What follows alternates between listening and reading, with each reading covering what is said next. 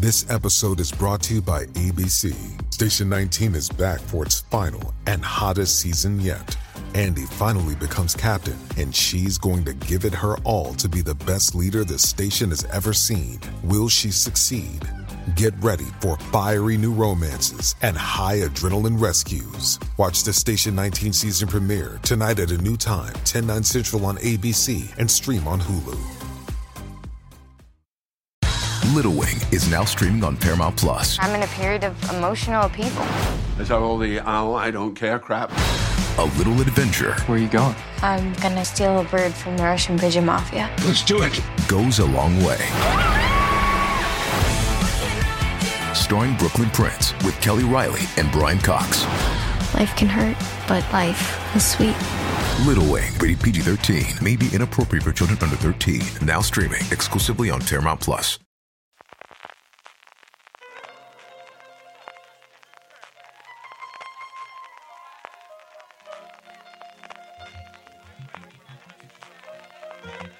Estás escuchando Fuera de Series con CJ Navas. Bienvenidos a Premier, el programa de fuera de series donde cada semana repasamos los principales estrenos de la semana, analizando sus primeros episodios y siempre sin spoilers. Hoy vamos a hablar, madre mía de lo que vamos a hablar hoy. Empezamos con Reina Roja, la esperadísima adaptación del bestseller de Juan Gómez Jurado, que por fin se ha estrenado esta semana en Prime Video. Shogun, la no menos esperadísima de la no menos bestseller asiático que llega a Disney Plus, de la mano de FX. The Walking Dead, The Ones Who Live, el nuevo spin-off que llega a AMC, junto a una serie muy curiosa llamada Obituary. Sueños de Libertad, la nueva serie diaria de A3 Media que sustituye a Amares para siempre, la segunda temporada de Vigil que ha llegado a Movistar Plus, las aventuras completamente inventadas de Dick Turpin que hace lo propio en Apple TV Plus, Polar Park en Sundance TV y todavía nos queda, sí, sí, no vaya, todavía nos queda porque Juan Francisco Bellón nos hablará del documental No estás sola, la lucha contra la manada que se estrena en Netflix. Yo soy CJ Navas y para hablar de, ya no sé qué calificativo ponerle esto, torrente, pues torrente de series, me acompaña, como os decía Juan Francisco Bellón. Juan, ¿cómo estamos? Para habernos matado. Es Madre que no, no, se me ocurre otra cosa. Yo no sé la semana que. Y la semana que viene se presenta igual lo peor. Bueno, peor no. O sea, de bien, pero peor que no nos da la vida.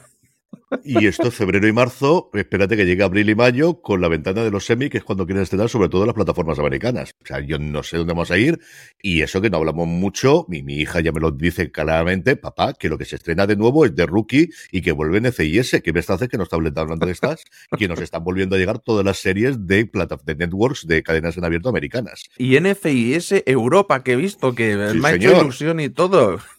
Con dos de los personajes que se salieron en su momento de la serie, con eh, Decote se, llama, se me llamaba ella, que era la técnico de laboratorio, y luego con el actor que en su momento hizo Bull, que salió de la serie para hacer Bull, duró siete temporadas, si no recuerdo mal, se me dio el nombre ahora, lo tenía en la cabeza, y ahora vuelven los dos personajes, que eran dos de los más queridos, desde luego dos de los favoritos de mi hija, sin ningún género de dudas, y vuelven a hacer otro NCIS, en fin, esto es lo que te digo yo, un no parar absoluto y total.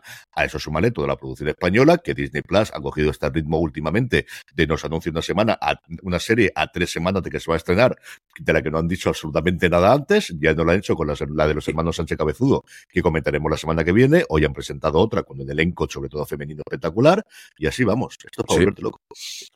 Pero yo agra- agradecido, ¿no? Eh, Como decía la, la canción, agradecido Y emocionado, emocionado y y agradecido. emocionado, Sí, sí, sí. sí. Agradecida y emocionada, no me acuerdo cómo era aquello. Mi padre la cantaba mucho esa.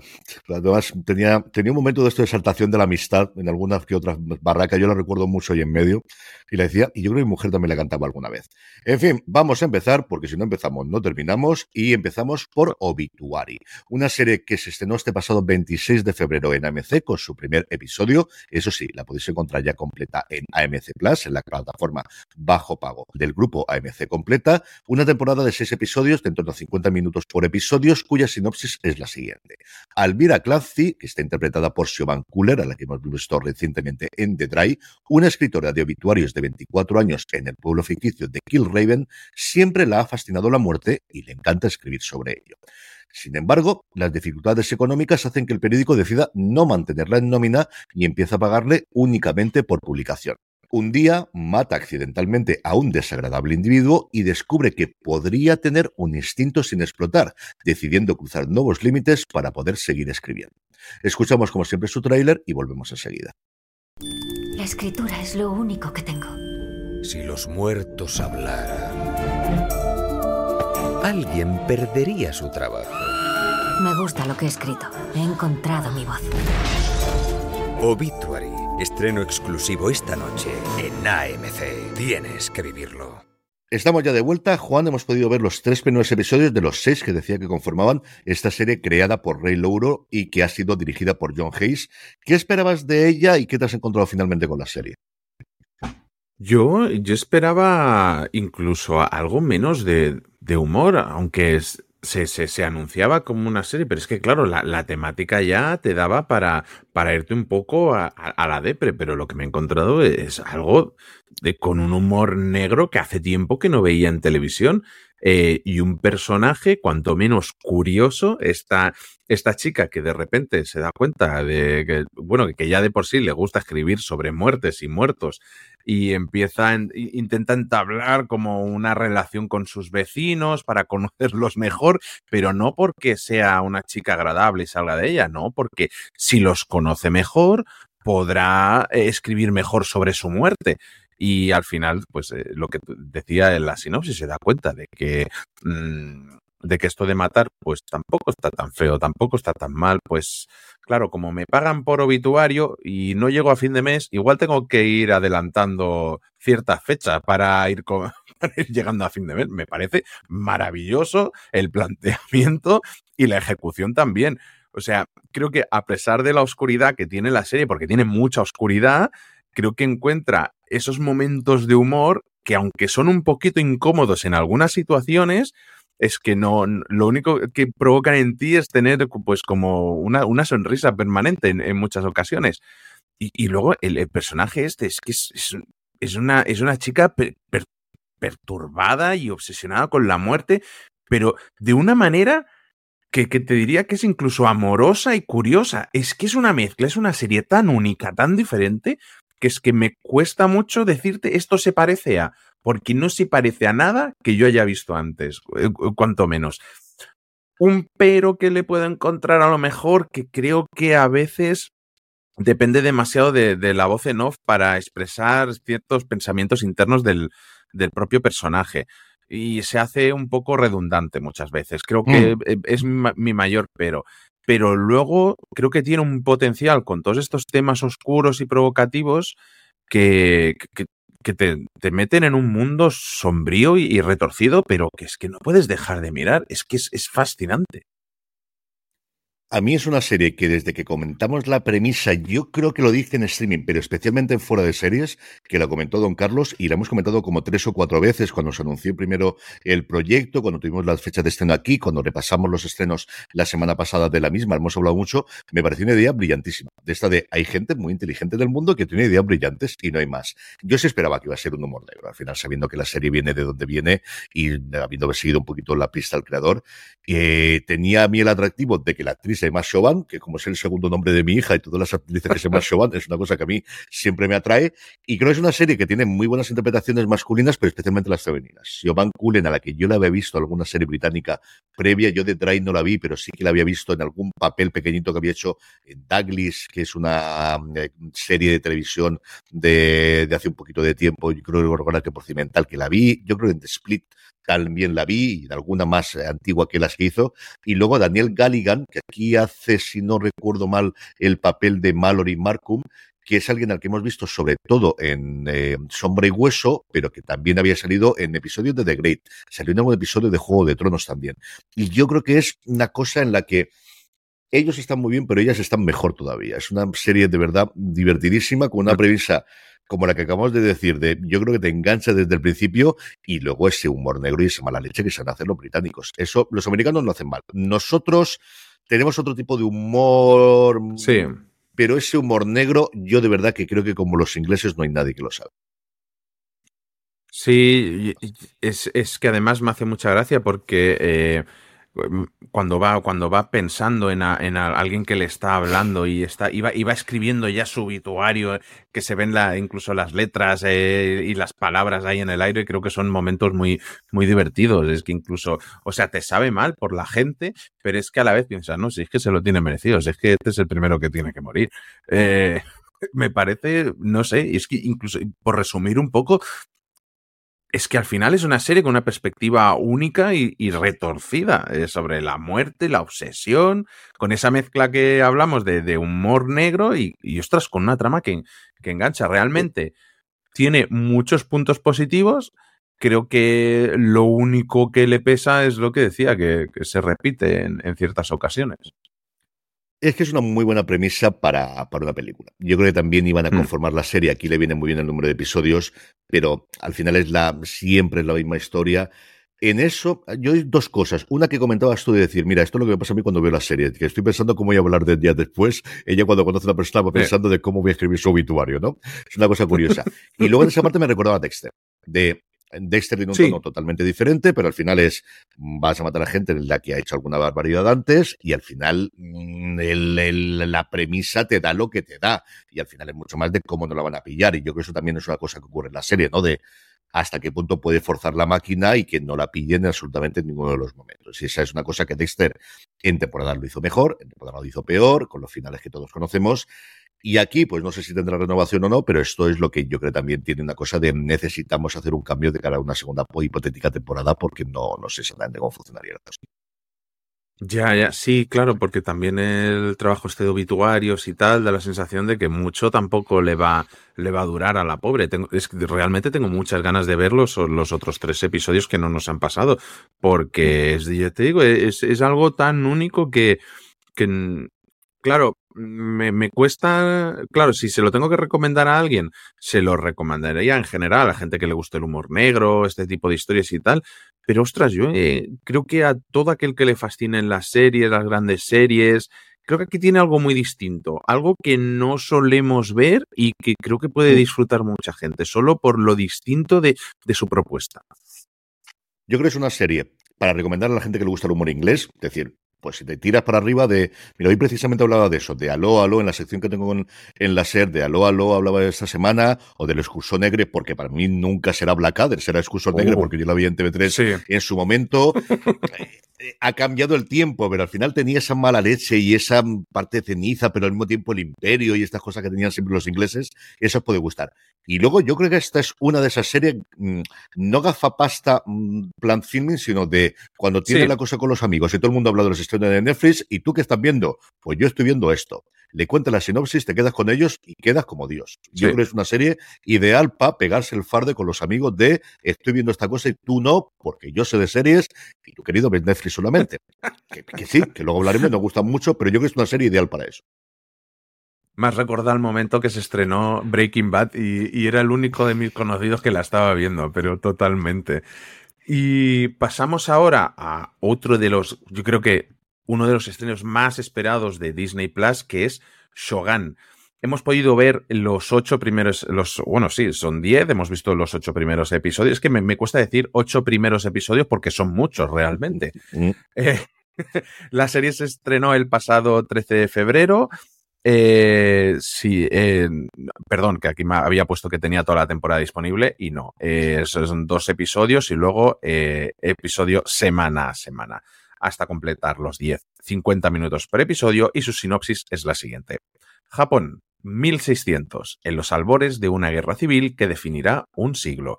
Lord Yoshi Toranaga lucha por mantenerse con vida mientras sus enemigos del Consejo de Regentes se unen contra él cuando un misterioso barco europeo aparece abandonado en un pueblo pesquero cercano. Escuchamos su tráiler y volvemos con Shogun. I alone will tell you the truth. Death is the only punishment here. I have not told you my family name, but it is well known in Japan. Many years ago, a great injustice stole everything from me. I have learned one truth that enemies are everywhere and friends nowhere. To show your true heart is to risk your life. because death can come for us at any moment.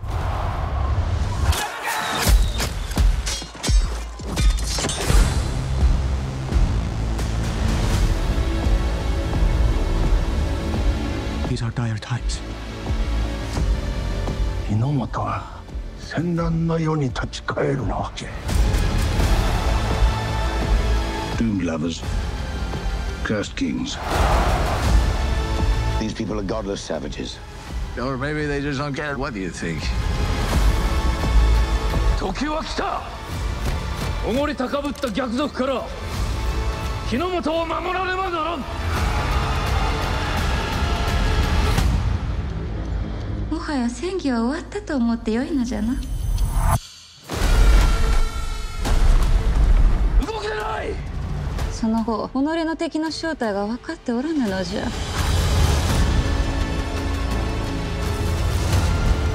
cannot play their games. That's how they dominate. A title revered through the ages. Shogun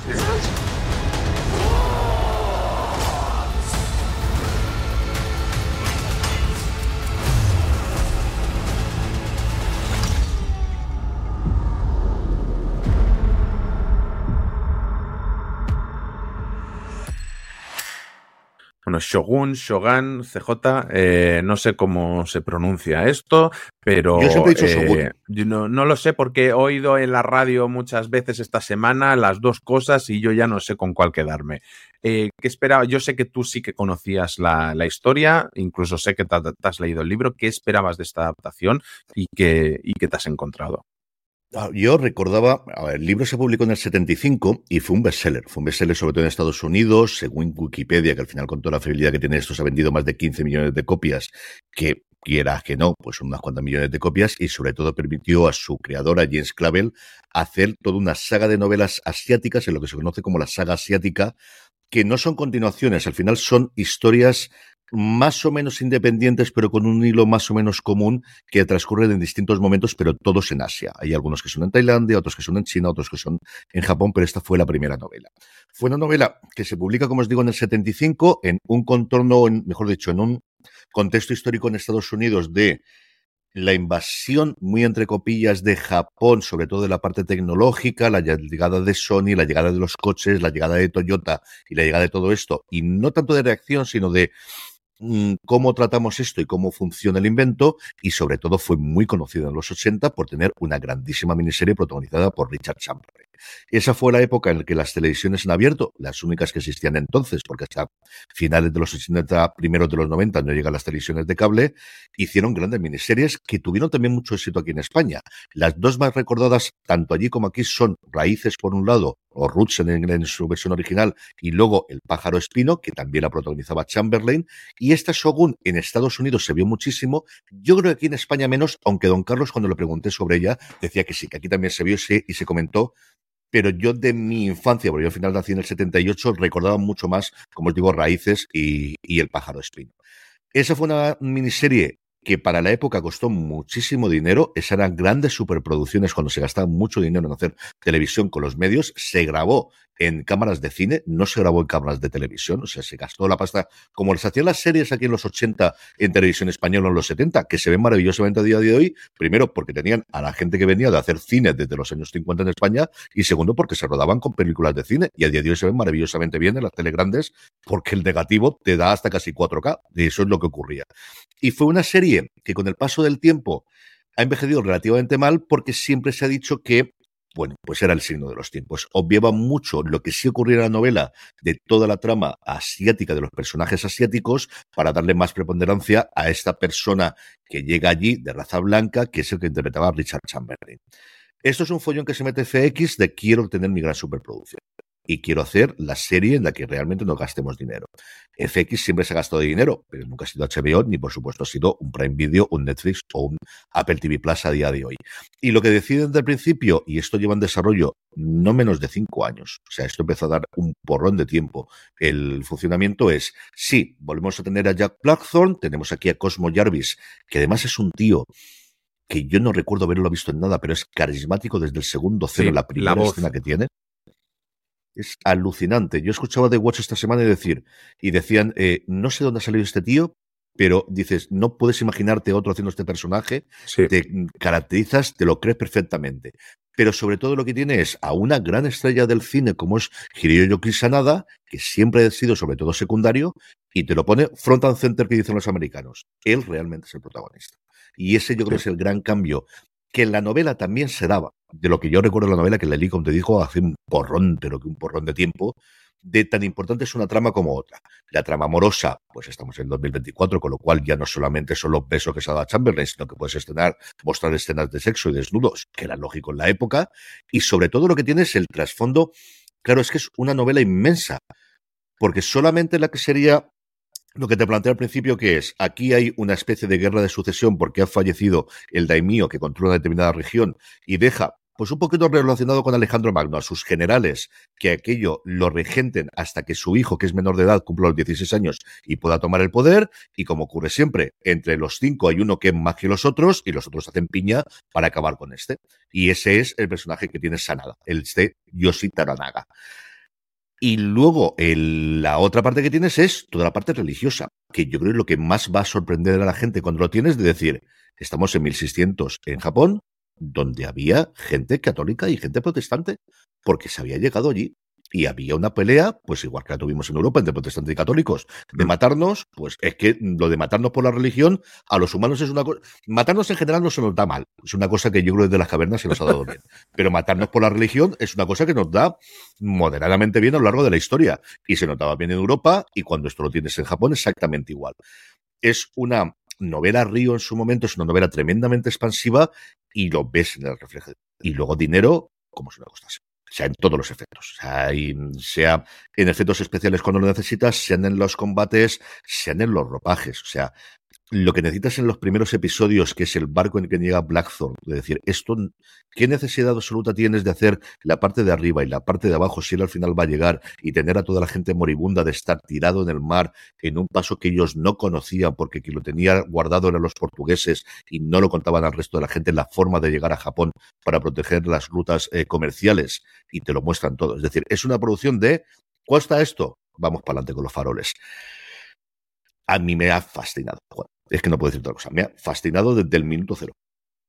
Es, es, es, una, es una locura de serie. Es que ya, ya solo lo que tú decías, la, la propuesta visual, mmm, creo que está cuidada no eh, en lo siguiente, desde los trajes, los escenarios, hacen que, que, te sumerjas en la narrativa que te propone la serie y, y no te suelte. Es que es, es que es alucinante. Además, esta como nos la enviaron con tiempo, me la he querido ver poco a poco, no pegarme el atracón para vérmela tranquilo. Y es que qué gustazo, de verdad. Es que incluso desde hasta la elección de, de, las ópticas, esos grandes angulares que deforman tanto la imagen, cuando estás en un escenario eh, cerrado, te, te, da, o sea, como va siguiendo a, a, Cosmo Jarvis, este John Blackthorne, que es nuestro, eh, nuestro punto de anclaje en la serie, que también hace de, de, nuestro tropo, que somos el ajeno aquí, aquí dentro, y, el efecto de la cámara que, que, deforma muchísimo la imagen cuando estás dentro de los edificios y hace que, que, que te sientas en un sitio que no, que, en el que no te sientas cómodo, igual que se sentiría, me parece, de locos la escenografía, eh, los efectos visuales. Hace poco pudimos hacer un, eh, de hecho, tenéis una entrevista con Héctor Gallego, artista VFX, que también ha sido una pieza importante en, en, en esta serie. Y, uno de los mejores estudios de VFX, y se nota eh, la música.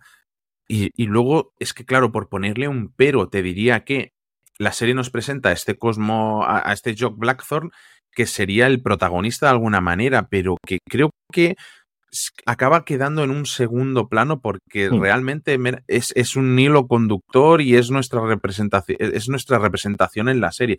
Porque Sanada y, y, y Sanada y Anna Sawai, que es la otra protagonista que la vimos hace poco en, en la serie de Godzilla en Apple TV, que allí pues ni fu ni fa, pero aquí está espléndida, magnífica, y ellos dos logran ser los pilares que sostienen prácticamente la serie a, nivel dramático, que es una serie muy dramática, o sea, tiene momentos de acción que son de quitarse el sombrero, pero es una serie tremendamente dramática, con las idas y, venid y venidas de, de, palaciegas, de, de conspiración, de todo, con sus giros argumentales que también, alguno más previsible que el otro, pero también de quitarse el sombrero.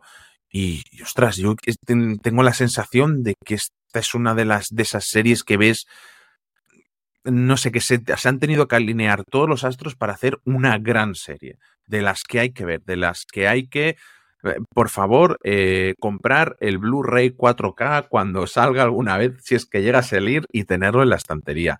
Es, es una maravilla, de verdad. Este era un proyecto personal de Landgraf. Esta era una de las series que cuando él decía en su presentación ante la TCA hace unas semanas de no podríamos hacer lo que estamos haciendo si no estuviésemos bajo el paraguas de Disney. Esta era la cosa a la que se estaba refiriendo clarísimamente. Yo no sé si Disney actual se metería en esta inversión, pero bueno, como se metieron hace unos años que había dinero y era barato, pues mira, esto lo disfrutamos todos a partir de ahí. Yo iba a comentar precisamente de Sawai. O sea, Sawai era una actriz que lo que ocurre en general en el Monarch, en el legado de los monstruos, que te da el guion lo que te permite, pero que ya había demostrado, primero en Giri que le hizo en el 2019, para los que no hayáis visto, que es una serie bastante defendible, pero sobre todo en Pachinko. Es que Pachinko es la otra gran serie asiática que hemos tenido recientemente en Apple TV Plus, hablando de drama, pues mm, si me apuras casi sí. más dramón por momentos es lo que daba Pachinko, que veremos si tiene continuación o no, y, y es una actriz sí, que tiene sí, la, tiene, está rodada. Lo habían confirmado, ¿no? Entonces, sí, sí, rodada desde, ya. Desde el 5, porque luego hizo, mm, bueno, pues me parece muy bien, en el 2021 hace Fast and the Furious 9 y cobra un cheque que hay que pagar muchas facturas, pero es una actriz que es que las cuatro cosas que ha elegido, Giri Haji, Pachinko, Monarch, con todo lo que sea, pero es la serie que se me ha visto más, yo creo, después de Ted Lasso, en Apple TV Plus y ahora Shogun, y tiene un carrerón por delante absolutamente alucinante. Y es que la primera escena, es que todo el mundo está magnético desde la primera escena. Es que esa escena del barco, vemos a Blackthorne que está brutal. La primera vez que vemos esa llegada al castillo en el que saben que mm, tiene a cuatro personas que quieren matarlo al, al es brutal. Pero el primer momento de esa guay de decir, en 1600, en este mundo dominado por hombres, en mundos en los cuales la vida no vale absolutamente nada porque un paso en falso hace que el honor de tu familia vayas a hacerle un harakiri. Y lo, tenemos una escena muy rápida al principio. Ella es esa actuación que tiene desde el primer momento y decir, ojo, cuidado con esta mujer, ojo con esta que mmm, nos va a proporcionar grandes momentos. Eh, es que, de verdad, tenéis que verla. O sea, tenéis dos episodios ya que se ha estado en de Plus, hay que verla. Eh, dices, ah, comentabas ahora lo del, lo de la Arakiri o el Seppuku que, que dicen ellos. Eh, hay varias, varias escenas, esto es Japón, es, un fe, es época feudal, pues es lo que hay, pero hay una de ellas que o sea, me puso los pelos de punta de una manera que me cago en, en, en, la leche, pero qué pasada de escena. Y encima nos deja en el episodio 8 un momento que, como pasó con cuando vimos eh, los screeners de Para toda la humanidad, nos uh -huh. dejan para, eh, viene el gran momento, ahora viene la fiesta, viene para lo que nos hemos estado esperando. Y eso, oh, tengo unas ganas de verlos. Dos episodios que quedan que hasta finales de abril nos vamos a quedar con las ganas. Pero bueno, y, hay otro personaje que te quería comentar, que es el, personaje de, de, Tadanobu Asano, que el actor que lo interpreta, eh, que se llama eh, Kashigi Yabushige, que, que, lo tenemos desde el principio casi pegado a Cosmo Jarvis también. Eh, tiene un carisma este tío espectacular pero que, que, es, que es el, el, el, pobre que va haciendo equilibrios. Hay una frase que, es, que suelta mucho, eh, que, que, bueno, que suelta en un momento de la serie que él, que él dice así, dice, no, nos, nos, escapamos de la muerte solo para volverla a ver en la siguiente esquina, que me, que me pareció un momento súper gracioso y además la, la, la, expresividad que tiene.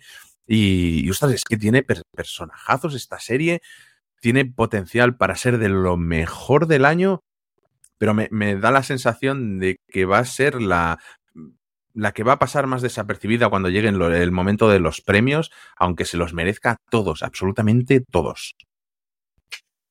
Yo sabía que ibas a hablar de él porque yo me habían dicho que era tu favorito, así que sí, yo creo que nominaciones en miniserie de los semi va a tener una barbaridad y veremos los globos de oro si llega, pero yo creo que también. Creo que es una serie que va a funcionar muy bien y que estamos viendo a ritmo más o menos, desde luego, con Estados Unidos, que también es una cosa de agradecer a Disney Plus, que no lo ha hecho con todas las series de Hulu, pero sí con los grandes estrenos. Lo tuvimos recientemente con solo asesinatos en el edificio, alguna nos ha llegado después de la emisión y esta yo creo que hay que agradecerles desde luego el esfuerzo económico, porque al final esto es que tienen que pagar, sí, que se lo pagan de sí a sí mismo, ya, pero al final lo pagan. Y esa parte del presupuesto que tienen para aquí, para Europa o para España, y tienen que hacer.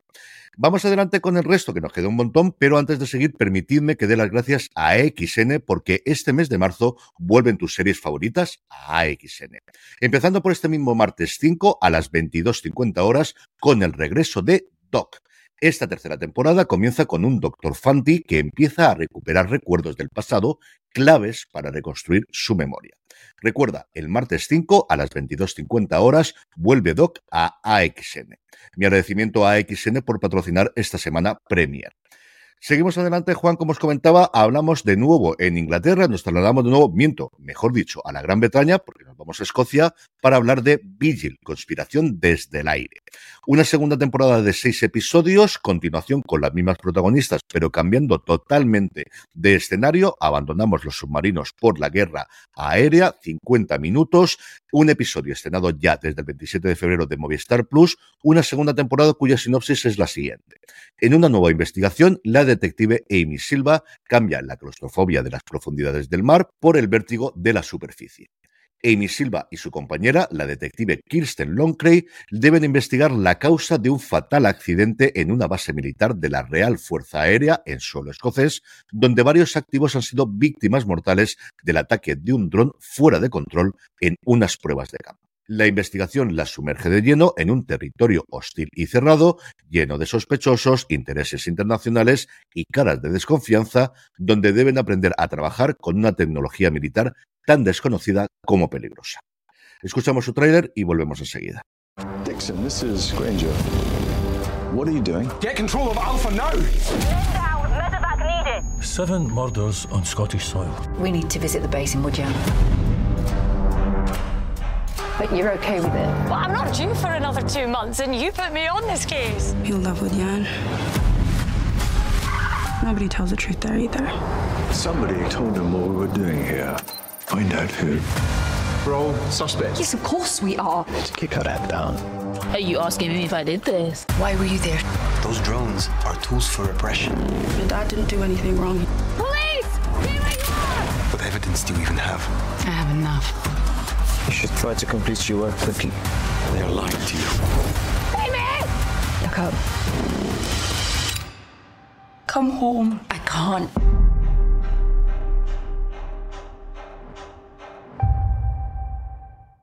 Estamos ya de vuelta, la serie de nuevo creada por Tom Edge, que es el responsable también de Lovesick y de Cormoran Strike, que es una serie que yo defiendo muchísimo, basada en las novelas escritas bajo seudónimo de Galbraith por J.K. Rowling, una historia de detectives clásica inglesa, cuyas temporadas las podéis ver aquí en España en HBO Max. Se estrenó un episodio, como os decía, el 27 de febrero, que es el que hemos podido ver nosotros también, Juan. Sí, ostras, una de las grandes sorpresas que tuvimos en, el, el, año pasado, ¿no? Hace un par de años ya, eh, aquella historia allí dentro de esa investigación en un submarino que no paraba de tener giros con un ritmo de, vértigo y, y, que, bueno, eh, que realmente una miniserie que se ha acabado eh, convirtiendo en, en, una, en una serie con, con muchas temporadas, espero y con esa, esa doble capitanía entre, entre, Sura, entre Suran Jones y Ross eh, Leslie, que vemos demasiado poco. Es una muchacha que me encanta cada vez que la veo en pantalla y, y sin embargo la vemos yo creo que a cuentagotas normalmente. Eh, ese tipo de serie que se estrenan como miniseries que cada vez está más de moda, lo que, lo que dices tú siempre, ya es que ya nada es una miniserie, es que incluso no. aunque mueran los aunque mueran los protagonistas, mmm, no pasa nada, se resucitan para una segunda temporada. Y que, de, y que ahora cambiamos ese submarino por ese, bueno, pues ese campo, por decirlo así, más militar, en el que nos vamos hacia un lado todavía más tecnológico con el tema de los drones y tal, que creo que está bastante bien. Eh, porque hace unos años sería bastante fantasioso, pero ahora da la sensación de que esto está bastante pegado a la, a la realidad.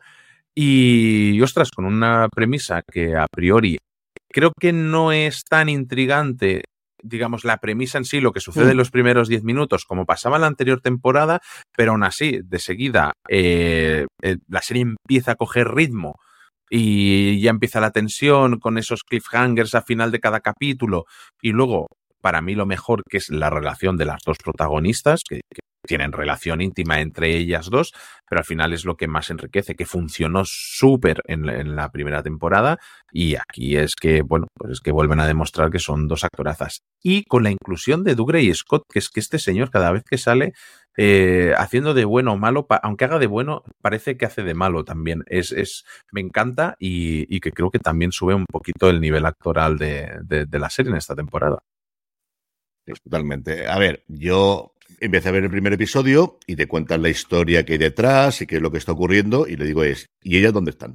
Que sí, que sí, que ya sé que, que va a haber muertos, que, que he visto el tráiler, que he leído la sinopsis, que ya, hacerme un flashback. Mira que yo no soy nada partidario de empezar así, pero sácame a ellas, que es lo que quiero ver. Y es que es que es como las grandes. Hablaba antes de cómo era de Strike, ocurre lo mismo. En el caso español, Rapa, yo creo que es el caso más ejemplar de todo sí. está muy bien, la premisa está muy bien, lo que quieras, pero quiero que ver a una botella de vino, quiero ver a ellas dos. Claro, a mí me das a Suran Jones, a Ross Leslie, y además me dices que en esta segunda temporada me sale Romola Garay, a la que yo no es que adoré, sino que amé profundamente en Diawar. Es una actriz que a mí me fascinó en esa serie y todo lo que haga a partir de ahí la voy a ver. Pues ahí me tienes. Entonces, yo soy un gran defensor de la primera temporada. Yo sé que hay gente que el quinto episodio, especialmente lo que ocurría, le tiró para atrás y el final no le gustó. Yo la defiendo de principio a fin. Yo disfruté muchísimo con ella. Y esta, tengo mucha ganas de disfrutar y sé que lo voy a hacer. O sea, a mí me dicen que cada dos años, tres años, en función de la gente de, de la agenda que tenga estas dos, vas a poder hacer y que luego ves metiendo actores. Pues mira, hemos tenido en esta Romola Garay para la próxima Ben Whishaw, que también es otro que salga donde salga, donde me va a gustar. Y tienes un sí. elenco de los 100, 150 actores y actrices ingleses que sabes que te gustan, que una, un viaje al norte para ir a Escocia, pues oye, Edimburgo y al final Glasgow, que yo defiendo mucho Glasgow, que es una ciudad que me encanta. Tienes un ratito para estar por allí, bienvenido sea. Es una serie que ya tienes clara la premisa, bueno, pues es buscar la idea, un desarrollo rápido de, rápido, para lo que suele ser Inglaterra, de un par de añitos entre temporada y temporada, que es lo que más o menos hemos tenido aquí, buscamos otra idea, seis episodios más, y a mí que me den esto cada dos años soy el hombre más feliz del mundo, Juan. No podemos contar, como os digo, cómo funciona toda la temporada, porque no hemos podido verla en este caso. Es lo que ocurre normalmente con las series inglesas, que no nos suelen facilitar completas. Creo que voy a verla segurísimo. Y a ver si recuperamos los reviews, porque esta yo creo que es una serie muy para hacer un review de sí. qué nos ha parecido, compararla con la primera temporada y poder hacerlo. Yo estoy totalmente dentro desde que aparecieron las dos. O sea, de verdad que se me hizo. Yo no soy de. Se me ha hecho lenta la serie. No, no se me ha hecho lenta. Pero estaba deseando desde el principio que me saliesen allá dos. Es que es, lo que hablábamos, es que son las dos súper carismáticas y la química es, es, palpable. Entonces esto funciona, es que funciona solo, es que aunque es lo que tú dices, luego la trama general puede estar mejor o peor, pero es que lo que, lo que hay que ver es a ellas dos haciendo cosas de policías. es lo que hace falta. Y pasamos ahora contra, bueno, contra no, vamos ahora a otro de esos grandes estrenos muy esperados de la ficción española, eh, desde que se anunció que es Reina Roja.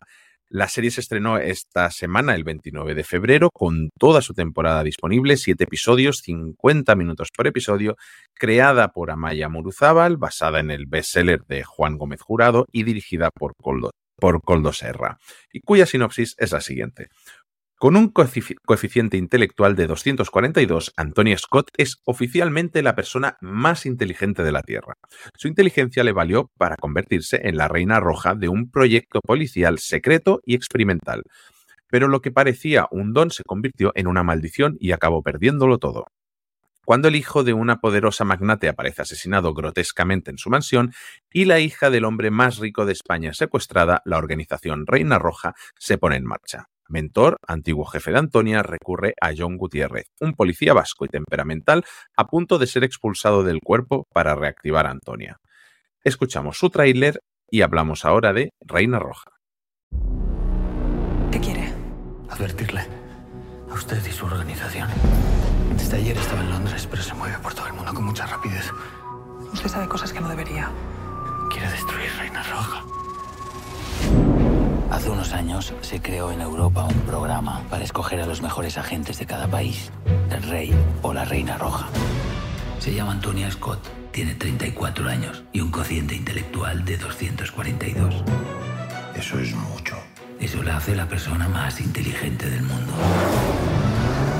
No se ve nada, ¿cómo puedes conducir? De memoria. Quiero que sea el escudero de nuestra reina roja.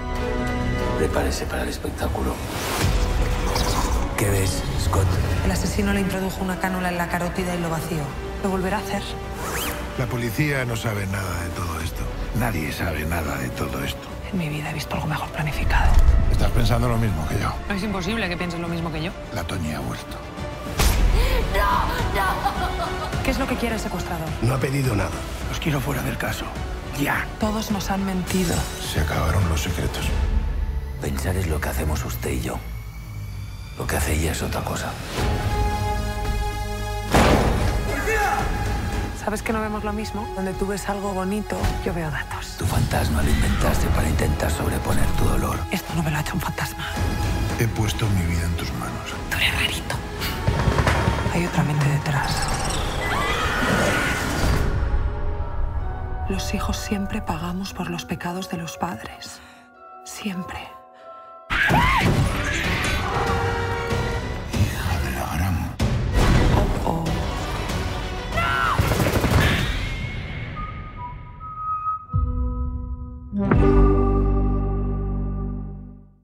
Bueno, CJ, ¿qué es lo que sabías tú de este proyecto y qué es lo que te has encontrado? Mucho, pero el que tiene que hablar de esto eres tú, que eres el convencido de la reflexión verdadera del jurado, así que yo voy a comentar muy poquita cosa y tiras para ti. Yo esto conocía bastante del proyecto inicial, o, eh, de todo el proceso que había tenido y de las novelas. O sea, yo recuerdo de las novelas hace mucho tiempo hablarme Carlos Sogorbe en su momento y eh, Javi Lozana, que eran grandes seguidores de Juan Gómez Jurado. Juan Gómez Jurado incluso previo a hacer eh, eh, los especiales, incluso antes de estar en Fundación Telefónica y hacer eh, sus programas, ya era un tío medianamente conocido. A partir de ahí, con los podcasts, con todas sus intervenciones, desde luego eh, con Todopoderosos, es cuando realmente se empieza a explotar o se empieza a hablar mucho más en el circuito que tenemos nosotros. Y es un tío que siempre ha sido tremendamente activo, siempre ha sido en redes sociales, pero es mentira. Lo que estamos diciendo es en Twitter, el de contestar. Y yo recuerdo de hablar, y a nosotros, por ejemplo, cuando hemos hablado de ella, nos ha escrito y ha tenido esas cosas, eso siempre ha vivido ahí en medio. Y luego ha tenido gente que he conocido que lo conocía de él personalmente, aunque yo nunca he coincidido con él. Y mira que hemos hecho eh, programas conjuntos en el mismo lugar en Fundación Telefónica cuando decimos fuera series live y cosas similares. Yo nunca me he acercado a las novelas, siempre me han comentado lo que hay, la gente siempre me han dicho que son absolutamente de enganche y eso puedes comentar tú después. Y tenía mucha curiosidad porque esta era la gran apuesta, desde luego, de ficción española de Movistar. Cuando hicieron el gran evento el año pasado de presentación, había dos cosas que presentaron. Operación Triunfo, que le chafaron la exclusiva, pero ese era el bombazo para cerrar, y luego el más esperado con diferencia era Reina Roja, que tenía el que Muguruza, que es el que lleva trabajando muchísimo tiempo en televisión, lo estaba desarrollando mano a mano con Juan Gómez Jurado desde hace mucho tiempo, y tú puedes hablar ahora después de la plata de, adaptación que me has comentado tú, que me has comentado previamente, tienes a Coldo Serra dirigiendo, que al final es alguien que lleva muchísimo eh, trayectoria también en el mundo de la televisión, y un elenco que yo creo que han tenido a quien han querido. Y en el elenco, pues evidentemente los dos personajes principales tenía que hacerlo Vicky Luengo y Joby Keuxkerian. Del resto del secundario, simplemente nombrar a Nacho Fresneda, que echaba mucho de menos porque hacía tiempo que no lo veía, y a Celia Mm. Frejeiro, porque es una actriz que a mí me fascina, todo lo que hace esa mujer me gusta. Y para mí, la serie es la relación de ellos dos. Vicky es un gusto adquirido, creo que le vas cogiendo cariño y entiendo que la novela sería Sí. igual así conforme va a ir adelante. Al principio incluso te da la sensación de que actúa mal, pero vas cogiendo el personaje. Ahora, Hobbit es desde el principio.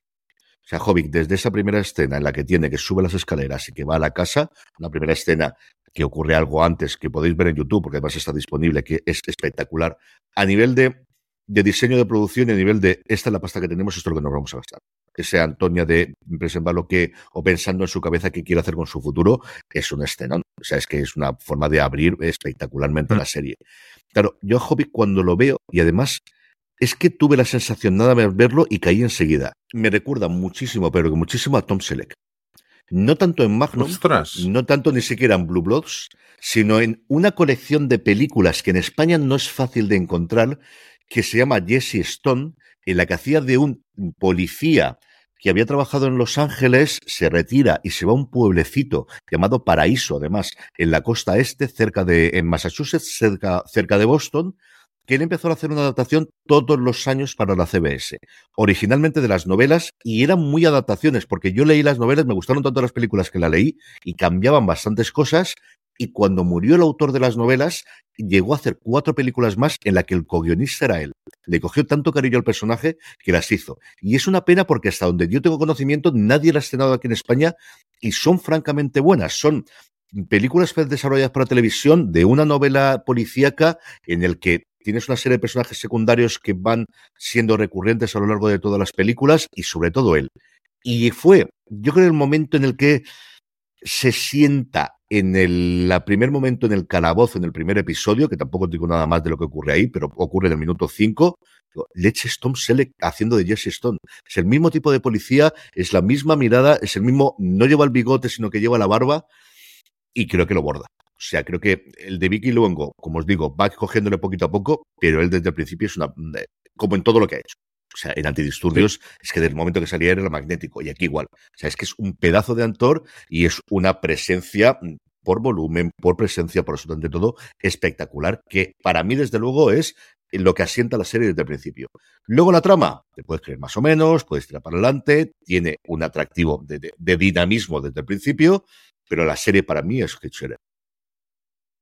Sí, y yo he de decir que intenté varias veces, porque aunque Juan Gómez Jurado creo que es el autor que más he regalado, sí que me costó mucho entrar a la hora de leerlo. Eh, lo intenté varias veces hace algunos años y al final eh, comprendí que no es que fuera el libro, es que quizá era yo que no era mi momento para, para entrar en mm. esa historia o en esos personajes. Y sin embargo, eh, este enero me propuse ponerme con Reina Roja porque era el gran estreno, uno de los grandes estrenos de, este año. Y chico, ya no lo solté. El primero, el segundo y el tercero. Creo que me ventilé los, los tres libros, lo que es la, trilogía de, Reina Roja principal, en en una semana, semana y media, una cosa así. Vamos, es que no, no lo solté, aproveché bien las navidades. Y de ahí ya, pues a los siguientes, eh, Todo Arde, ahora estoy acabando Cicatriz también, que veremos su, adaptación seguramente este año en Prime Video también, que es parte de, ese universo. Eh, chico, y lo que a mí me dieron esos libros fueron dos personajes a los que le coges un cariño, una ternura, que, que los estarías abrazando constantemente. No tanto en el primer libro, porque en Reina Roja tal cual, creo que ellos no se conocían tanto. Eh, Antonio era un personaje muy distante también, con el que costaba incluso encariñarse un poco al principio, pero poco a poco eso iba calando y la relación de ellos. Pero fue, recuerdo que fue a partir del segundo libro, al principio, cuando se vuelven a encontrar, que él le dice a ella, Cari, por primera vez, que me hizo a clic algo dentro de mí que fue en plan, ahora ya los quiero y no puedo, de, y no, y no puedo soltarlos. O sea, que fue un momento de, vale, ahora estos son, ya, ya no me voy a separar de ellos. Quiero todas las aventuras habidas y por haber de estos dos personajes. Y creo que han cogido el espíritu de, de, la relación de ellos dos, pero del segundo y del tercer libro, que es cuando más te encariñas por ellos, y lo han trasladado a esta primera temporada que hemos visto. Porque de seguida, eh, cuando ves a John decirle Cari por primera vez que lo hace bien pronto, yo creo que son plenamente conscientes de que eso es lo que los lectores del libro están deseando oírle decirle a John Antonia. Y, y al final creo que esta adaptación, con sus más y sus menos, creo que está todo hecho en pos de ellos dos. De la relación de ellos dos y, y de que y de tener dos personajazos. Que sí, que entiendo que eh, Antonia es un personaje muy complicado, es un personaje que a priori provoca incluso rechazo en algún momento, pero por su propio carácter. Pero es que John está ahí para arroparla, para quererla y, para ayudarle. Y, al final, creo que incluso los cambios que ha habido con respecto a la novela están hechos para que ese ritmo no pare y, y contribuyan a que a que a, potenciar exactamente eh, e, ellos dos que al final lo que tenemos es una historia de amor que no de enamoramiento, que es lo, eh, lo, que vemos en pantalla y creo que eso se ha transmitido a la perfección. Es que incluso creo que eh, al ser un thriller o, o, una especie de thriller, porque creo que hay es como llevado un poco al terreno Marvel en alguna. o, o, a, Fast and the Furious. Sabes que hay cosas que dan un poquito igual, porque aquí lo, lo, que prima es la diversión y, el, y, el, y el y el disfrute y, el goce de verlos a ellos dos. De hecho, me da la sensación de que cuando ellos no están en pantalla, que están sucediendo otras cosas, mmm, pierdo un, po un, poquito el interés, porque lo único que quiero es verlos a ellos dos.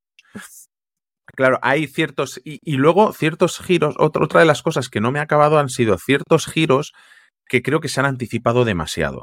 Uh -huh. Que cuando llega el momento, que aunque haya, claro, me cuesta valorarlo un poco porque yo que me he leído los libros hace recientemente, hace recient, relativamente, hace poco, eh, creo que no puedo valorarlo bien porque ya conocía lo que iba a pasar y, lo tenía súper fresquito, pero me da la sensación de que hay momentos en el final, hay una gran revelación que se vuelve todo de color rojo, que eso ya se había anticipado varias veces cuando en ciertas escenas y entonces es como que no hay alguna sorpresa que tendría que haber habido. Y luego hay ciertos cambios en los personajes que creo que han contribuido a, a mejor, como esa escena de la tortilla de patatas, que creo que es, es una escena maravillosa, como pocas veces he visto una escena de comida en una serie. Y incluso algún cambio de personaje, personaje que veíamos muy poco, oíamos hablar de ellos poco en los libros y aquí los tenemos muy presentes que, que ayudan a, a, que la diversión sea, vaya, cuesta arriba, porque es, es, que son momentos de verdad que es que los disfrutas de, de, reírte, de soltar carcajadas en algunos momentos con la, las contestaciones que pega el, el, personaje de John. No sé, yo al final creo que han acertado completamente con sus aciertos y sus fallos, pero creo que han... Es que me, me cuesta tanto pensar que esto no vaya a funcionar de verdad, creo que es, es que hasta, hasta gente mayor me, me, preguntaba cómo se podían suscribir a Prime Video cuando en su vida, como mucho, han conocido Netflix y porque se lo ponía a su hijo. Mm, no sé, al final son muchas cosas, esa relación entre eh, tenemos por una parte es Don Quijote y Sancho Panza, pero también con Sherlock Holmes, pero no sé, todo hecho de una manera para, para pasártelo bien, para hacerte pasar un buen rato y, y, y disfrutar. Sí, yo creo que al final es una serie que tenía que servir como mínimo a dos públicos, que eran los lectores de los libros y dentro de ahí, si quieres, al submundo de los fans acérrimos absolutos de Juan de Jurado, que además son su, su, grupo de ese y bastante numeroso, y luego a gente que se va a encontrar con la serie por primera vez, porque esta es la gran apuesta de promoción, desde luego, de Prime Video, un Prime Video que además yo que entiendo que no es una decisión española, sino internacional, el mismo día de se estrena es cuando se anuncia que va a poner los anuncios en abril. O sea, una cosa rarísima de, de comunicación que han decidido hacer, que como digo, yo creo que aquí mmm, tienen que estar mmm, no especialmente contentos, pero al final las decisiones vienen desde arriba, no vienen desde España. Y luego yo creo que aquí lo que ocurre, y yo creo que la implicación de Juan de Jurado en los guiones aquí es fundamental, aunque desde luego es Muguruza la que lo ha llevado, es, han tenido muchísimo tiempo para desarrollarlo. Esto se anuncia casi dos años de, antes de empezar a rodar. Y yo creo que sirve para volver a escribir la primera novela. Por lo que tú me estás contando, por alguna cosa que he oído, por gente con la que está hablando, es una cosa que siempre a los escritores ocurre, de, sobre todo cuando estás hablando de una trilogía o de una saga de novelas, no puedes volver a reescribir la primera novela cuando ya conoces mucho más al personaje, algo que siempre comentamos con las comedias, ¿no? De lo que dice Mike Sur de la idea o lo, lo, lo ideal sería en las comedias poder grabar los primeros 10 episodios, tirarlos a la basura y a partir de ahí, que ya los guionistas conocen los actores, que los actores conocen cómo trabajan entre sí, dónde hacen clic y dónde funcionan, empezar a funcionar a partir de ahí. Yo creo que por lo que tú me comentas, por lo que he oído en alguna entrevista y por lo que me cuenta gente que ha estado en ese proceso inicial o que ha tenido cierto conocimiento, le ha permitido para hacer de, si yo ahora volviese a escribir Reina Roja, esta sería la Reina Roja que yo escribiría. Porque luego tengo claro dónde quiero que vayan esos personajes. Te, te, digo más, o sea, yo cuando estaba leyendo los libros, en mi cabeza lo, era un mundo mucho más oscuro de lo que hemos tenido aquí. Si, si tenía ganas de ver Reina Roja y la trilogía, tengo muchísimas ganas más de ver la siguiente novela que es Todo Arde, que está en el mismo universo, pero no, nos cuenta otra historia con otros personajes, alguno que, veremos en, que, se puede ver en, los libros, que es lo que hace Juan Gómez Jurado, conectar con algunos personajes, las diferentes sagas que forman parte de este universo. Eh, porque tiene un tono más luminoso, que es lo que creo que se ha cogido y se ha pasado también aquí a esta serie. Porque no sé, es que, claro, me, cuesta, perdón por si los que me están oyendo me cuesta un poquito hablar porque estoy intentando no soltar ni un solo spoiler, que es lo, que más me está costando.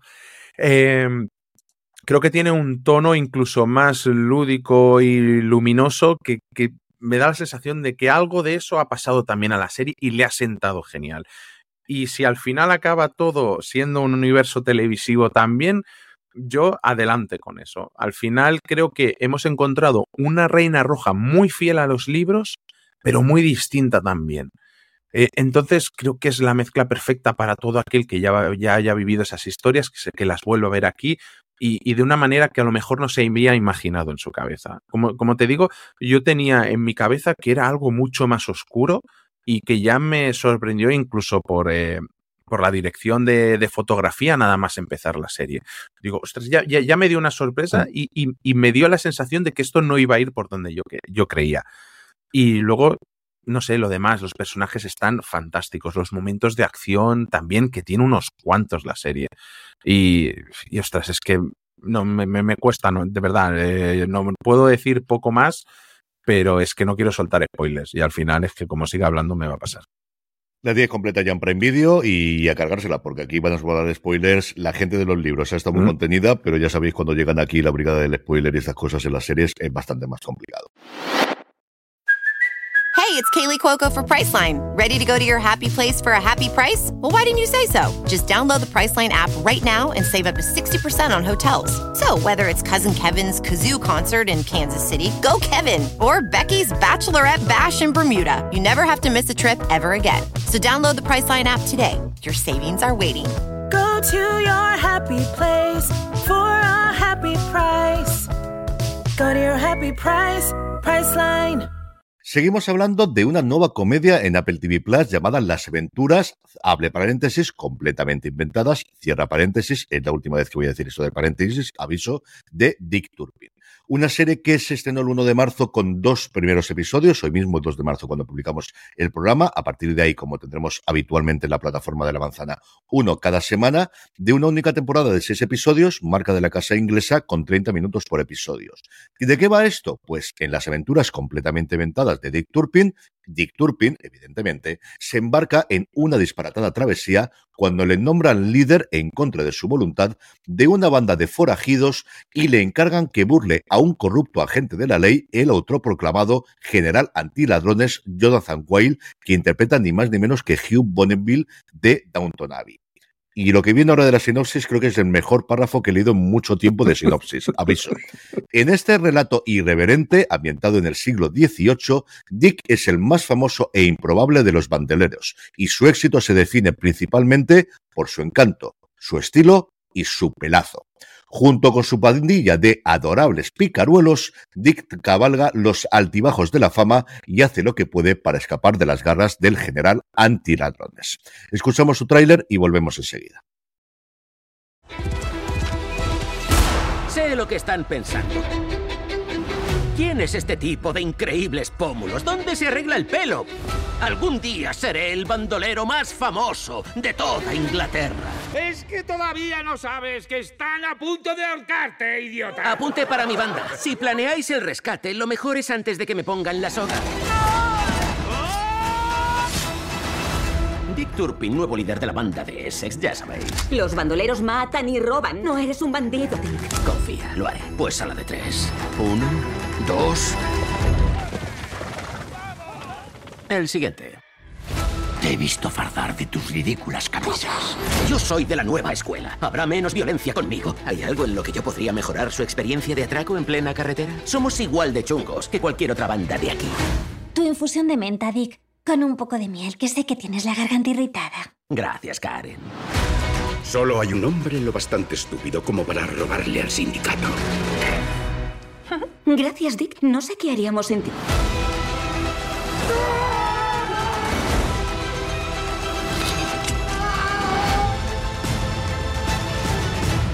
Voy a ser famoso.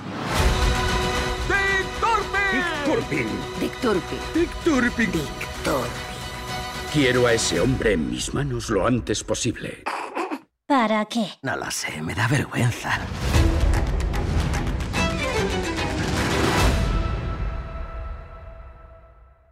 Juan, esto es una serie inglesa y es humor inglés, así que toma ti.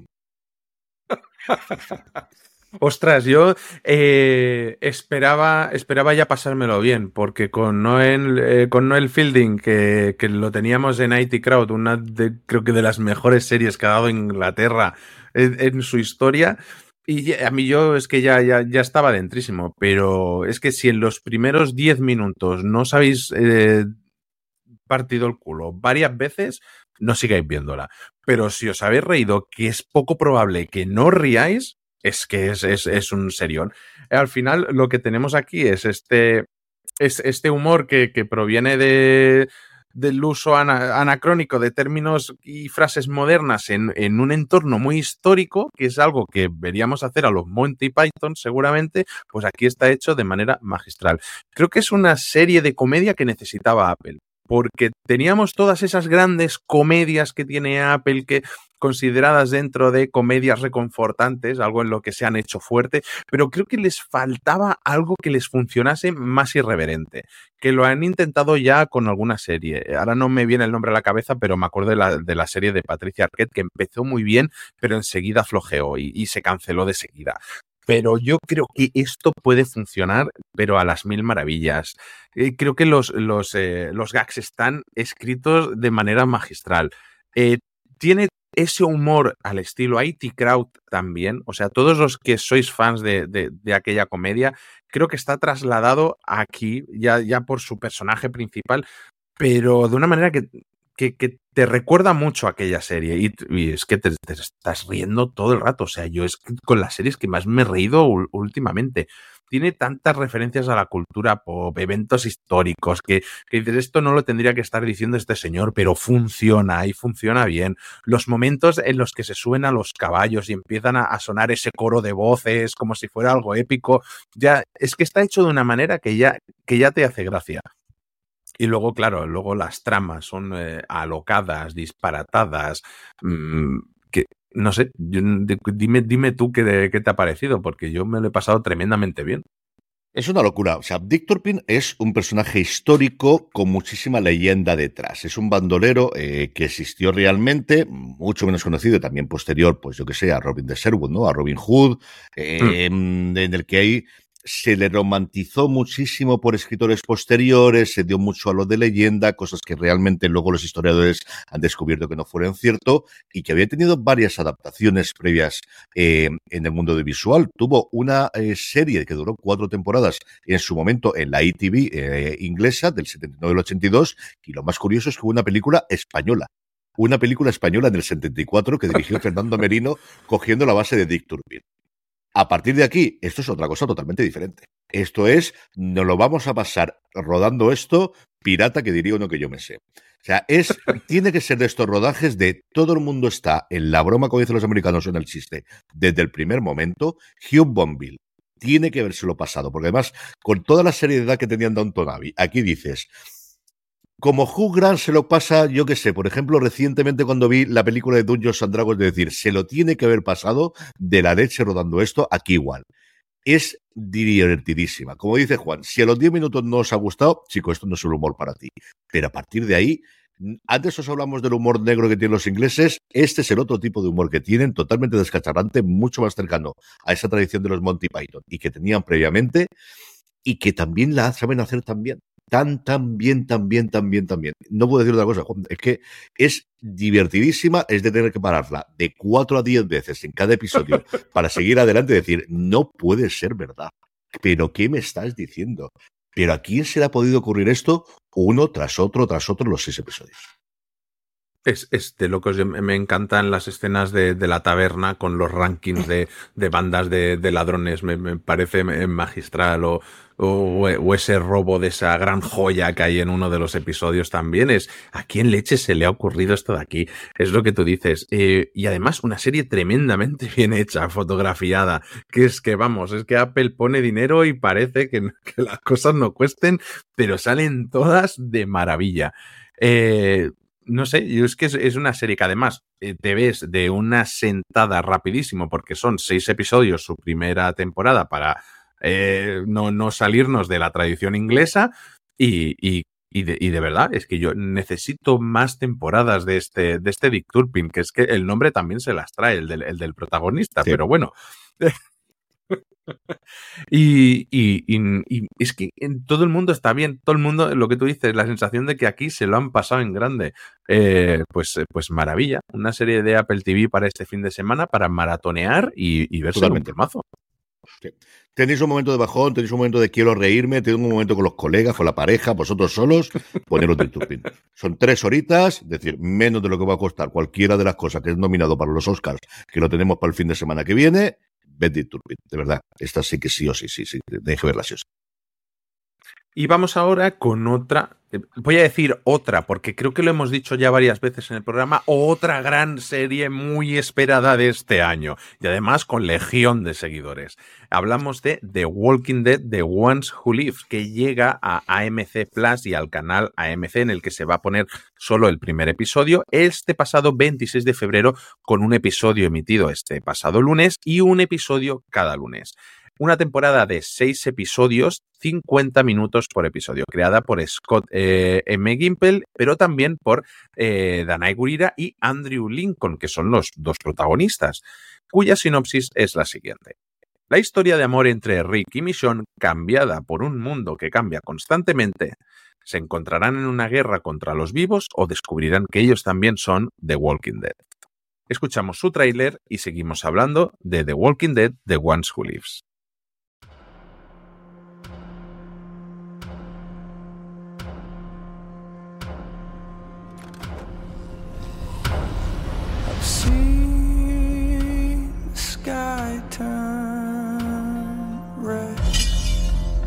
I lost someone years ago.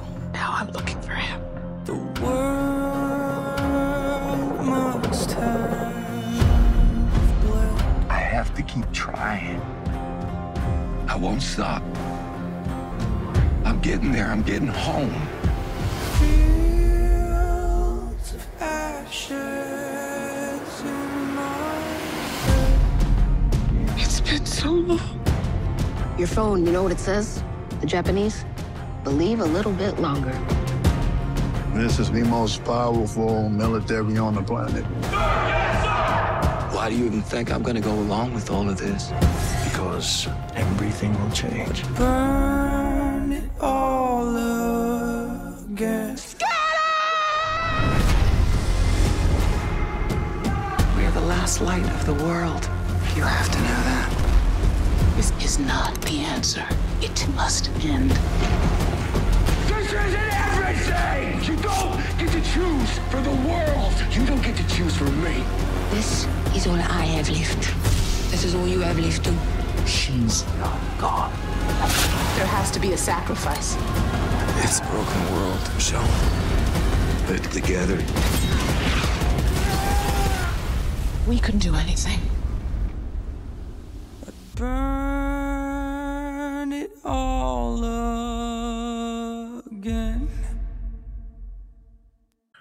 Bueno, CJ, una serie que ha tenido varios cambios, que iba a ser una película, que han acabado siendo una miniserie de seis episodios, que, te- que tuvo otro nombre, que ahora tiene uno que a mí, por el significado que tiene, me recuerda mucho de Ones Who Lives a The Last of Us, que prácticamente viene a decir un poco lo mismo.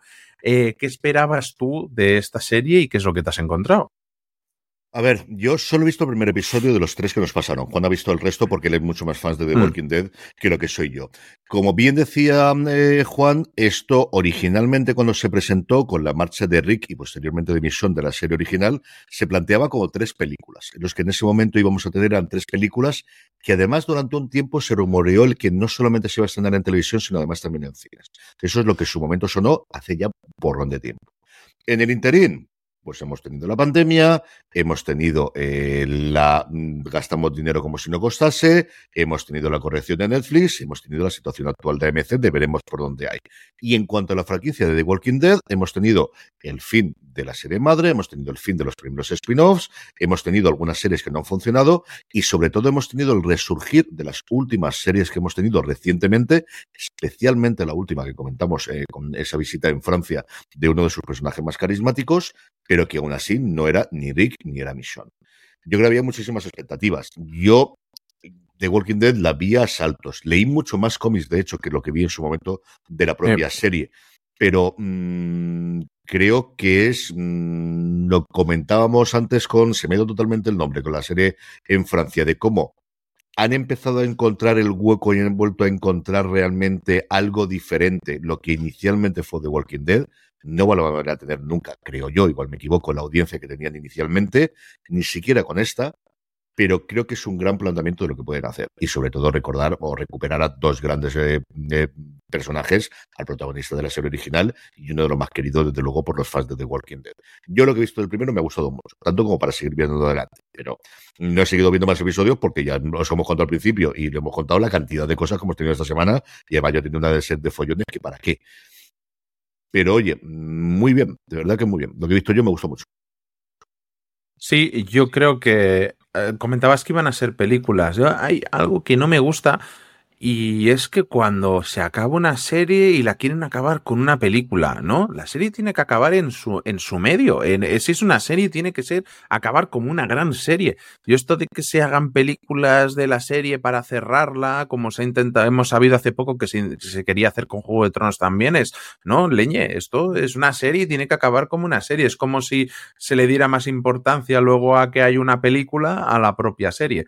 Dicho esto, eh, yo me vi de Walking Dead hasta que se fue Rick y, hasta que se fue Michon de la, de la serie principal. Dicho esto, eh, no voy a explicar en prácticamente nada de la trama, también porque nos han pedido que intentemos, sobre todo por los fans, no decir absolutamente mmm, ni siquiera el desarrollo de los primeros episodios, o sea que es un poquito complicado hablar de esto, pero aún así, eh, tenemos a los grandes personajes que esperábamos. Están increíbles, eh, como esperábamos de ellos y más por lo, que por lo que cuentan y lo que querían contar. Lo que tenemos aquí son unos conceptos que ya se introdujeron en esa salida de estos personajes, pero allí hubo nada, un par de pinceladas, donde más se vio de dónde nace esta trama y lo que viene de aquí es precisamente en uno de los spin-offs fallidos, que fue The World Beyond, que era que era aquella que eran más eran personajes más jóvenes y tal, o sea, allí sí se, con, se conoció muchísimo, bastante de hecho, de lo que vamos a ver aquí de la trama general de, de este de Lives. Y lo que tenemos creo que es mmm, pues dos grandes personajes que volvemos a ver, a los que se le tiene muchísimo cariño, que ya en los cómics originales eran dos personajazos, que ocurren cosas que creo que los fans, sobre todo de los cómics, van a agradecer. Y, y, sucede nada más empezar la serie, que es algo que a mí me mosqueó de la serie original y que aquí uh -huh. tenemos como una especie de corrección.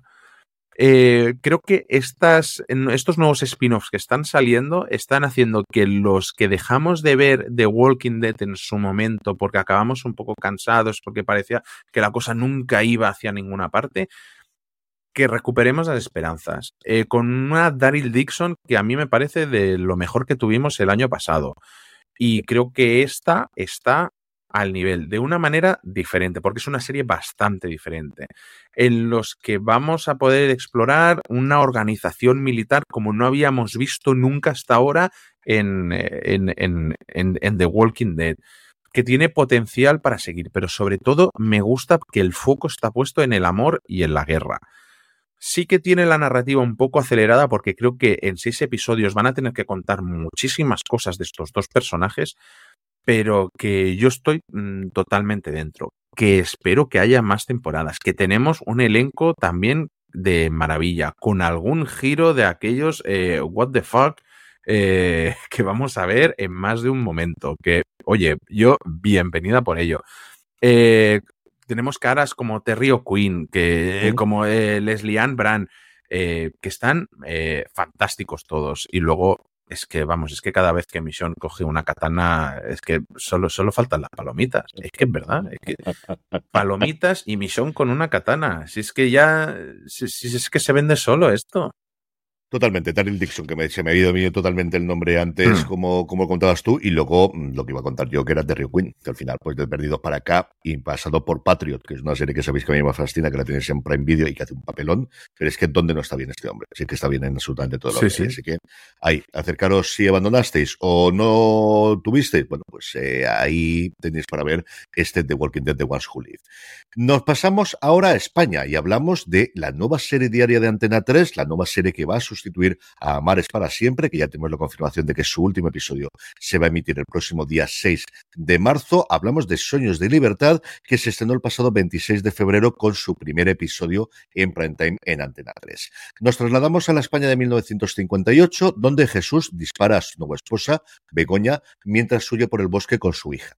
¿Qué sucesos llevaron a Jesús a darse una vuelta ¿Qué sucesos llevaron a Jesús a darse la vuelta contra su propia familia? Escuchamos su tráiler y volvemos enseguida.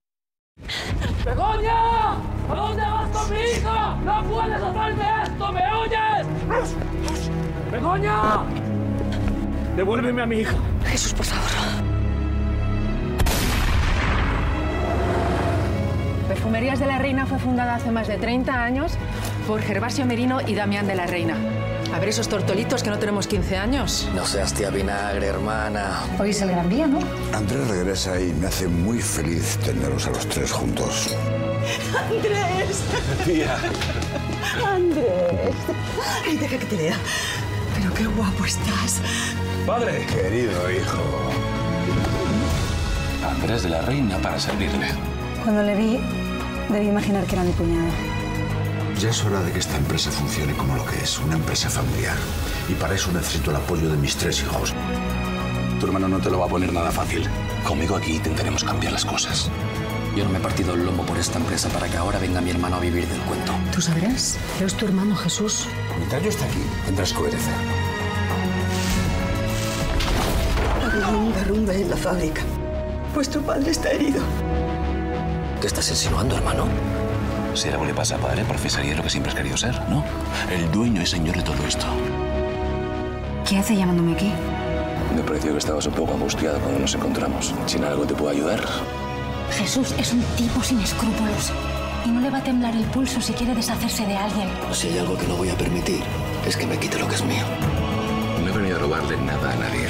Entonces, ¿a qué has venido? Porque aquí no hay nada que te interese ni que te importe. Ni la fábrica, ni la familia, ni nada. Tú no sabes lo que me importa a mí o lo que no. Necesito a alguien que controle a tu hermano. No dejes que lo eche todo a perder, hijo. Si me pongo así es por tu culpa. Porque me estás mintiendo, reconócelo. Hay otro hombre. Ese secreto debe acompañarnos hasta la tumba, hijo. Andrés, María. La familia es lo más importante. Y a veces la vida no te da opción. O matas o mueres. Estamos ya de vuelta, Juan, la nueva producción de Diagonal, la productora de Amares Mm. para siempre, la productora que nace en Cataluña haciendo las grandes sagas y las grandes series diarias de TV3 durante la época de los 80 y los 90, la que trae de hecho el género a España, trayéndolo de los, eh, las series diarias inglesas en su momento. Eh, hablemos rápidamente de ella porque yo creo que también hay que hablar de las series diarias y que al final no tenemos tantos estrenos habitualmente de este tipo de series, este tipo de producciones, que especialmente con Amares para siempre yo creo que han tenido un resurgimiento en los últimos años en nuestro país. Sí, es, es un tipo de serie que al final por horarios es, es complicado de ver muchas veces, al menos, bueno, ahora no tanto con el, con el streaming, pero que hasta hace poco era habitual que lo viera tu madre, tu tía y tu abuela, porque eran los, porque los horarios le permitían a ellas ver este tipo de series. Y ostras, yo me he encontrado aquí un, un nivel, una calidad técnica bastante mejor de lo que yo recordaba en este tipo de series. O sea, hay bastante dinero. Y luego algo que me gusta de este tipo de series que mucha gente las, las tacha de malas eh, porque sí, que es que me recuerdan mucho al teatro, ya por la manera de actuar de, de los actores y todo, pero me gusta sobre todo porque me recuerda al teatro. Al final no tienen tanto tiempo para ensayar. Eh, imagino que aquí la velocidad de grabación y de todo es acelerada, porque hay una figura que siempre me hace gracia, que es, es un... Ahora, ahora no me acuerdo del nombre, que es un guionista que está permanentemente en el set, por si hay que cambiar algo, hay que corregir. Es que tiene un nombre... eh, Guionista tiene- de plató. Eso, guionista de plato, que ahora no, que no me salía. Y, y no sé, también me he encontrado, creo que hay eh, buenos personajes, la trama me ha, me ha, llegado a recordar incluso un poquito a Succession, con, con esa trama y esa empresa familiar que tenemos ahí. Es que es que es el recuerdo fácil, yo creo que ahora para cualquier trama en una empresa y en el que haya familia. Es que durante por lo menos 10 años va a estar en la cabeza de, de, todos, de toda la gente que haga una crítica. Y, los actores creo que están bastante bien. Me ha sorprendido mucho Natalia Sánchez, porque claro, yo lo último que vi de Natalia Sánchez fue en Los Serrano, que era una niña, y aquí está, es que, claro, está tan distinta, eh, los años han pasado para mejor de manera actoral para ella, que es que está fantástica. O sea, a mí me ha sorprendido mucho ella y, y, y me ha gustado, me ha gustado mucho.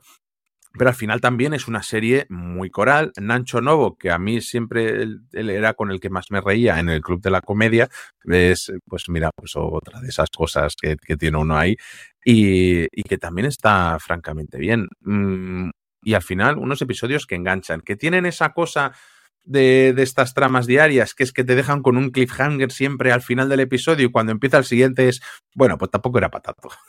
y seguimos hasta el siguiente cliffhanger no sé, Amar es para siempre que para siempre que ha durado 2800 episodios.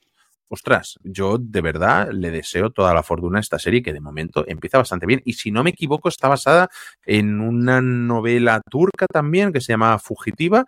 Eh, no sé, yo ya te digo, me ha sorprendido mucho porque hacía mucho que no veía este tipo de series y, la y recordaba peor, eh, sobre todo la calidad técnica, y es lo que más me ha sorprendido. La serie se ve y, se ve muy, muy, bien. Es que desde la dirección de arte, el vestuario, creo que, vamos, que se han dejado los dineros y bien dejados.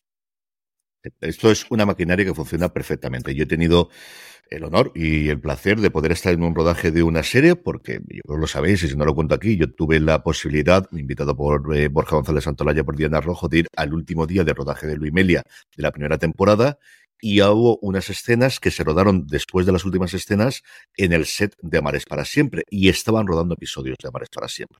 Y entonces ves el cómo funciona aquello como un reloj, con yo creo que tenían como 30 o 40 figurantes en una escena que ocurría en el casino, en el hotel, perdónme, que tienen entonces, más cuatro de los actores principales, el ver cómo hacían todo el diálogo de corrido, que era un diálogo larguísimo, el cómo hay un momento en que cortan y vuelven todo el mundo rápidamente al lugar de vuelta, y un equipo, yo no te exagero que podría haber entre la gente que está delante de la cámara y detrás de la cámara, como 80 personas trabajando al unísono, es una cosa de decir espectacular. Los platós, o sea, la que tiene liada diagonal en las afueras, donde rodaban Amares para siempre, y entiendo que era donde están rodando después de este cambio, su nueva serie es brutal. Eh, y en este plató, yo ahí no sé cuánto puedo contar porque al final no he pedido permiso para estas cosas, pero conozco no a una, sino a varias personas que han pasado por ese cargo en Amares para siempre. Y contaban, claro, es que es la persona que es que el actor se ha puesto enfermo y tenía que rodar tres escenas hoy. Y es que no hay más tiempo. Y si no, pues te toca inventarte de, claro, ¿qué puedo hacer? ¿Me puedo cargar la escena? Si te cargas la escena, no tenemos metraje para el episodio.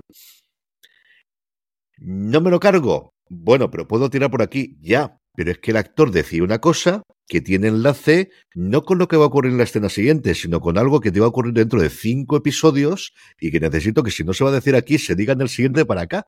O sea, era un encaje de bolillos que cuando me lo contaban a mí, varias personas que en ejercicios elaborar ahí en medio, de decir, madre de Dios, es decir, elaborar las tramas es un follón, elaborar el este, hacer los diálogos, porque es una cosa totalmente profesionalizada de cómo se establece para algo que tienes que rodar seis episodios en una semana, porque necesitas acumular episodios para las vacaciones que al final no se ruedan los fines de semana y no se ruedan los fines de semana y durante el mes, mes y medio de vacaciones, que es cuando se construyen los nuevos sets, necesitas haber acumulado episodios suficientes, con lo cual al final de la semana necesitas tener seis episodios. Y si no, empieza la trituradora detrás tuya y te va persiguiendo. Entonces, es una cosa curiosísima.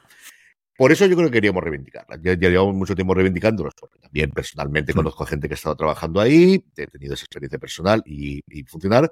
Amar es para siempre. Y además, si añades antes Amar en tiempos revueltos, ha funcionado. Y sobre todo, Amar es para siempre cambió mucho porque hubo un gran cambio del tipo de guionista que entró.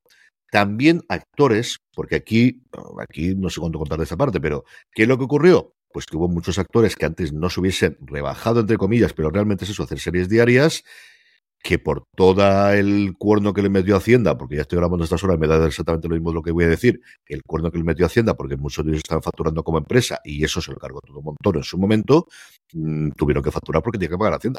Y entonces tuvieron un elenco de actores que hasta entonces normalmente no tenías en las series diarias. Y en lo que permitió que mucha de esa gente entrase. Luego se vio que era de lo poco estable que había en nuestro país. Porque al final un trabajo de actor es que nadie lo tiene. Nadie tiene una estabilidad habitual. Posiblemente Bardem y Penelope Cruz no le van a faltar papeles. O a lo mejor sí, vete tú a saber. Y el traer el trabajo, como dices tú, muy de teatro, muy de tengo trabajo durante cinco días a la semana en el que tengo que aprenderme mis líneas, tengo que estar allí, tengo que leerlas, tengo que hacerlas rápido. Pero no dejo de hacer una obra de teatro distinta todos los días en el que mi labor es, pues, la de un profesional que se aprende su texto, que llega allí, uh -huh. lo hace el más rápido posible, te recogen en casa, te llevan para allá y cuando terminas la jornada laboral fuera y el viernes fuera hasta el lunes. Y a partir de ahí hemos tenido series no dignas, sino muy buenas series. Yo siempre defenderé, evidentemente, Mares para siempre, por la cosa que fueron cambiando, lo que surge posteriormente de Lumelia, y a ver qué tal funciona esta diagonal y que se sigan manteniendo, ¿no? Que al final es, una cantera de actores, una cantera de actrices, es una cantera de directores, una cantera fundamentalmente de guionistas. O sea, no hay un solo guionista que haya trabajado en series diarias que no te dicen, quería salirme de allí como fuera, pero luego, luego diga, pero la experiencia no me la podía haber dado ninguno de los. Sí, has nombrado a Luis Melia y, y, me acabo de acordar que todavía no ha anunciado la quinta temporada. Y, no, no, y no bueno, anunció, pues. no. Y, y, ahora el mundo vuelve a ser un poco más triste. Pero bueno, eh, lo dicho, yo creo que incluso para los que no hayáis descubierto nunca este tipo de series, pues oye, acercaos, que están mejor de lo que la gente suele decir. Y pasamos a otra serie que creo que va a ser la última serie del programa, porque madre mía, qué, cúmulo de, de, de, series que tenemos estas semanas. Que se trata de Polar Park, una serie que llega a Sundance TV que llegó este pasado jueves eh, 29 de febrero, bueno, hoy que estamos grabando, estamos grabando esto a 29 de febrero, eh, a las 22 y media en Sundance TV, con un episodio y uno cada semana. La tenéis completa en AMC Select. Una temporada de seis episodios, unos 45 minutos por episodio, y cuya sinopsis es la siguiente. David Rousseau es un escritor de novelas policíacas de éxito que no tiene inspiración para su próxima obra. Un día recibe un misterioso mensaje que le hace volver a su pueblo natal, eh, Muz o Muce o Mute, ahora lo dirá CJ que él habla mejor francés que yo, la ciudad más fría de Francia. Pero lo que se encontrará nada más llegar será una oleada de muertes atribuidas a un asesino en serie con alma de artista. ¿Qué mejor oportunidad podría encontrar para inspirarse en su nueva novela? Escuchamos su tráiler y seguimos hablando de Polar Park. Si eres un escritor de crímenes y has perdido la inspiración... Lo siento, no tengo más ideas. Quizá un viaje a tu pequeño pueblo natal te dé algunas ideas. Tres muertos en cinco días. ¿Por qué no tenemos ni una pista? Y si tu pueblo es Mood... David Rousseau, escritor de novelas policíacas. Seguro que encuentras material suficiente... No interfiere en la investigación. Para unos cuantos bestsellers. Un asesino en serie. Polar Park. Estreno el 29 de febrero, solo en Sundance TV. Bueno, CJ, eh, ¿qué, ¿qué, esperabas tú de esta serie que te has encontrado? Porque a mí me recuerda tremendamente a una serie que vimos hace poquito que se llamaba Puños de Hielo eh, y, me da a mí que algo parecido va, va a haber aquí. Muz, la ciudad se llama Muz porque como no tiene la tilde no sería Muzé, que es como sería en francés. Pero a partir de ahí, claro, tú ha leído Juan y esto puede tener tonos totalmente diferentes. Porque esto podría ser un dramón, un thriller. Imagínate que esto te lo hace David Fincher. Pues es una serie totalmente distinta. Claro, cuando empiezas a leer de esto anteriormente fue una película francesa, dices, uh, película francesa es la comedia francesa del año, no se hace otro tipo de películas. Esto tiene que ir por ese lado. Y luego cuando te dice el creador que su gran inspiración es Fargo, vamos a lo que tú dices. Y efectivamente, su inspiración es Fargo, pero lo que más se parece, con diferencia, es Puños de Hielo. Es una serie divertidísima. Yo, antes comentabas tú con Dick Turpin, la que he tenido que parar más veces, incluso porque además el metraje es mayor. En el primer episodio, que yo no sabía inicialmente, porque esto que os acabo de decir de lo fui buscando después, cuando descubrí la película y cuando descubrí lo que decía el creador, fue después. Hay un momento en el primer episodio que dije, esto va a ser un descojone continuado en todo el rato. Al principio ya lo tienes, pero sobre todo cuando llegas al Polar Park del título, que es un parque polar. Porque allí hay nieve a raudales y tienes un parque en el que los animalitos están por ahí en medio. Y hay un momento en el que hay una especie de crimen, en el que empiezan a investigar, que es lo que va a hacer de alguna forma que este hombre empiece a intentar eh, encontrar su inspiración, en el que tienen que acordonar la zona. Y es una escena de comedia en silencio, de comedia silente, de comedia muda, de un policía en medio de la nieve intentando poner estas tiras amarillas de que no pase la gente, de decir, ¿a quién se le ha ocurrido esto y cómo puede ser tan brillante? Entonces, es un humor francés. Es un humor que no es el inglés, que no es el nuestro. Yo soy un francófilo. También tengo mucha querencia a lo inglés, pero sabéis que me encanta el idioma francés. No es que siga muchísimo las cosas francesas. La chanson sí. Y el humor francés nunca es una cosa que me haya matado. Y he visto muchas cosas francesas, también belgas. En esta chico a mí me dio en medio. No sé si me pilló el día, no sé si fue el este, no sé si es que además los screeners no lo facilitaron en francés con subtítulos en español, que a mí eso me dio mucha chance y mucha cosa. Está todo el mundo muy divertido, está todo el mundo muy bien. Una serie, como os digo, que el planteamiento podría ser un thriller dramático mm, de, al uso que te puede hacer un Fincher o cualquiera de los grandes eh, eh, directores americanos, y no, no es eso. Es una serie, es un fargo a la francesa o sobre todo es un puño de hielo a la francesa. Muy, muy divertida. Acercaros a ver al menos hasta el momento que os digo en el que va a hacer el cordón sanitario, el cordón de, cortar el, el, tránsito policial. Mm, creo que es un humor que no le va a gustar a todo el mundo, pero si queréis ver algo distinto y queréis ver nieve, frío hace el que quieras. Nieve, como si no costase, de verdad. es una cosa exagerado. Yo me he entretenido mucho con ella venía de casa, el que siendo una serie francesa que al final viendo tantas, voy a tener ese, ese plus porque siempre he tenido ese cariño a Francia, ¿no? Extraño. Luego, por otro lado, digo, Gabacho es lo que quieres hacer y los odio un poquito más, pero siempre he tenido esa creencia. Me ha gustado muchísimo, Juan. Pues eh, si es que no hace falta mucho más, si es que yo cuando más confirmado lo de puños de hielo, ya directamente a la lista. Eh, y además seis episodios, si no me equivoco, ¿no? O sea que esta se ve, se ve bastante fácil. Totalmente. Y terminamos eh, con una cosa que yo no he visto, pero que Juan nos va a poder comentar, que es el documental No estás sola, la lucha contra la manada. La se estrena hoy 1 de marzo en Netflix, es una película de hora y media que nos plantea una sobrecogedora de construcción del caso que generó el primer Me Too español. Con el punto de partida de la agresión sexual que sufre una joven en los Sanfermines de 2016 por parte de los cinco hombres que se autodenominaron La Manada. Escuchamos su tráiler y volvemos enseguida. Estaba ahí sentado un chico y me dijo, ¿has venido tú sola? ¡Viva San Fermín! Hola, Sos. Estamos con una chica que nos ha contado que ha sufrido una agresión sexual entre cuatro chicos y queremos denunciarlo. Lo peor no fue la situación vivida, sino todo lo que vino después. No pensé que iba a ocurrir lo que ocurrió.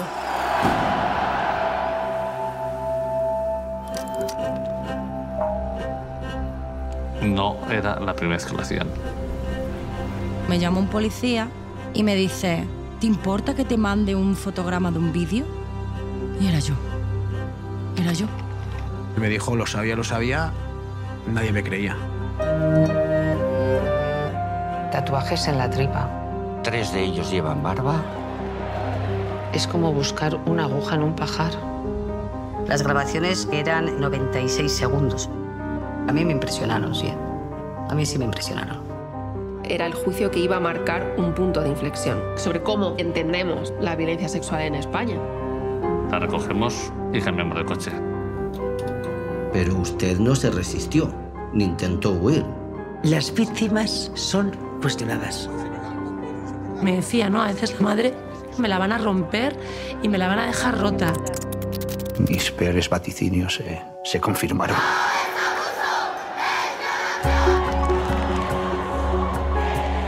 Ese caso era una gota más dentro de un río mucho más amplio. Ya sabemos que no nos crees y ese es el problema. Que un abogado de la defensa tuviera tantísima voz tiene sentido.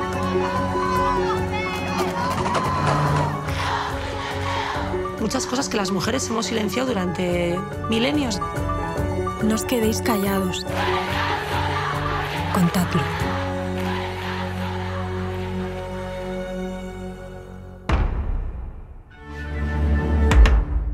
Juan, estamos ya de vuelta. La película está creada y dirigida por Robert Bajar y Almudena Carracedo.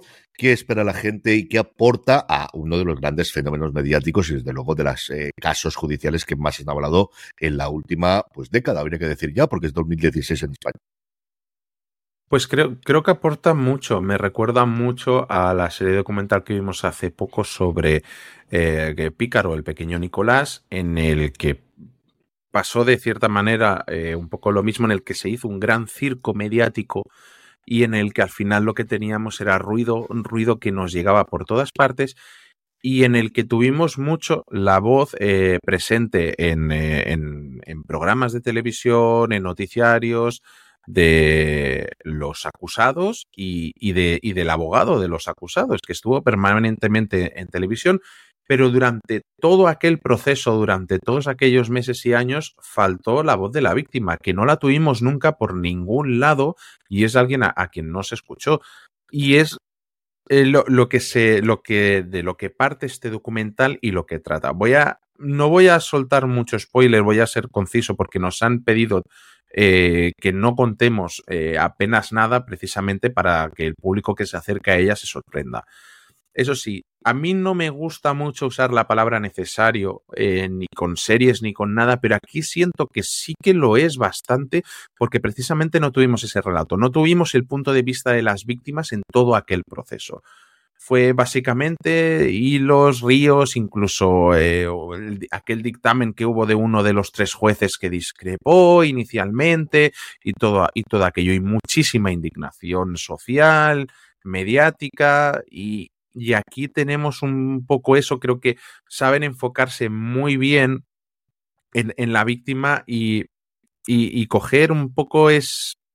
Es que me, me cuesta un poco decirlo sin, sin soltar mucho spoiler, pero hacer un hilo conductor emocional que nos lleve por toda esa hora y media para explicárnoslo todo, que está muy bien hecho, creo que cuenta muy bien el impacto social que tuvo esto realmente eh, en España y incluso nos lleva a casos eh, antiguos que también fueron sonados, que, que acaban saliendo en, en, el documental y que son gran parte también de, de, del propio documental yo creo que es algo que hace falta ver, que, que, es necesario, sobre todo para poner un poco de luz en lo que fue todo aquello y ordenarlo. Eh, y, y, es y un documental tremendamente riguroso, que creo que toma un tema que por desgracia es polémico.